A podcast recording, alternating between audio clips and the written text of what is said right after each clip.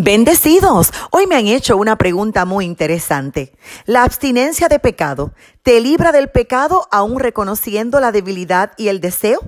Bueno, abstinencia y libertad no es lo mismo. Esto nos lleva a otra pregunta. ¿Somos lo que hacemos o lo que pensamos? Jesús dijo que somos lo que pensamos. De hecho, Proverbios capítulo 23 versículo 7 cita, porque cuál es su pensamiento en su corazón, tal es Él.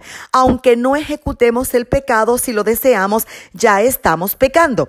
En Mateo capítulo 5 versos 21 al 48 están los famosos Escrito está, pero yo digo de Jesús. Jesús dijo, escrito está, no adulterarás, pero yo digo que cualquiera que mira a una mujer para codiciarla, ya adulteró con ella en su corazón. Así que si tu ojo derecho te hace caer, sácatelo Jesús lo que está pidiendo a través de esta metáfora es un verdadero arrepentimiento que comienza en los pensamientos y hay que evitar el pecado de forma radical.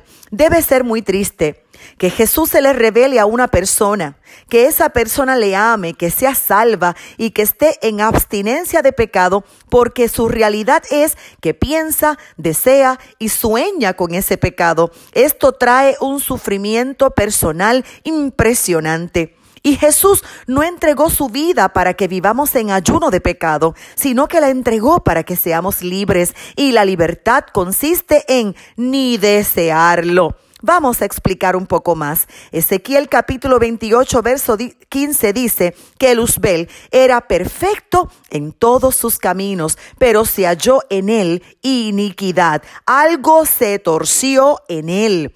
La raíz del pecado es la iniquidad. El pecado es el fruto de esa iniquidad. Pecado es lo que se ve e iniquidad es lo que no se ve. Es la raíz del pecado. La buena noticia es que Dios endereza lo torcido. Isaías 53 dice que Él llevó nuestros pecados, maldiciones e iniquidades.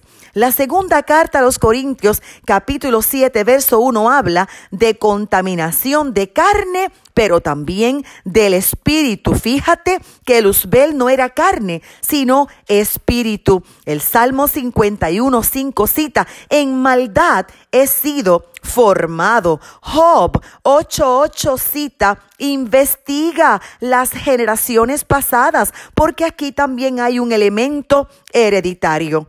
Pero ¿cómo se resuelve?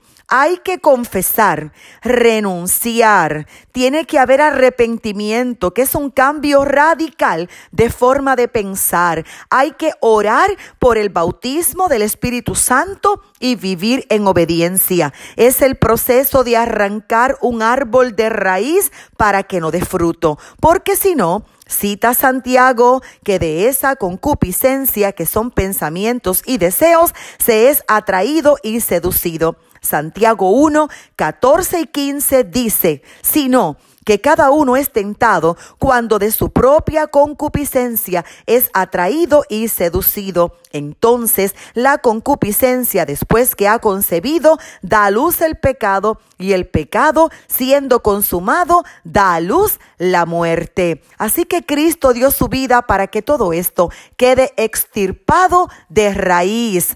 Conocerás la verdad y la verdad te dará libertad. Amén.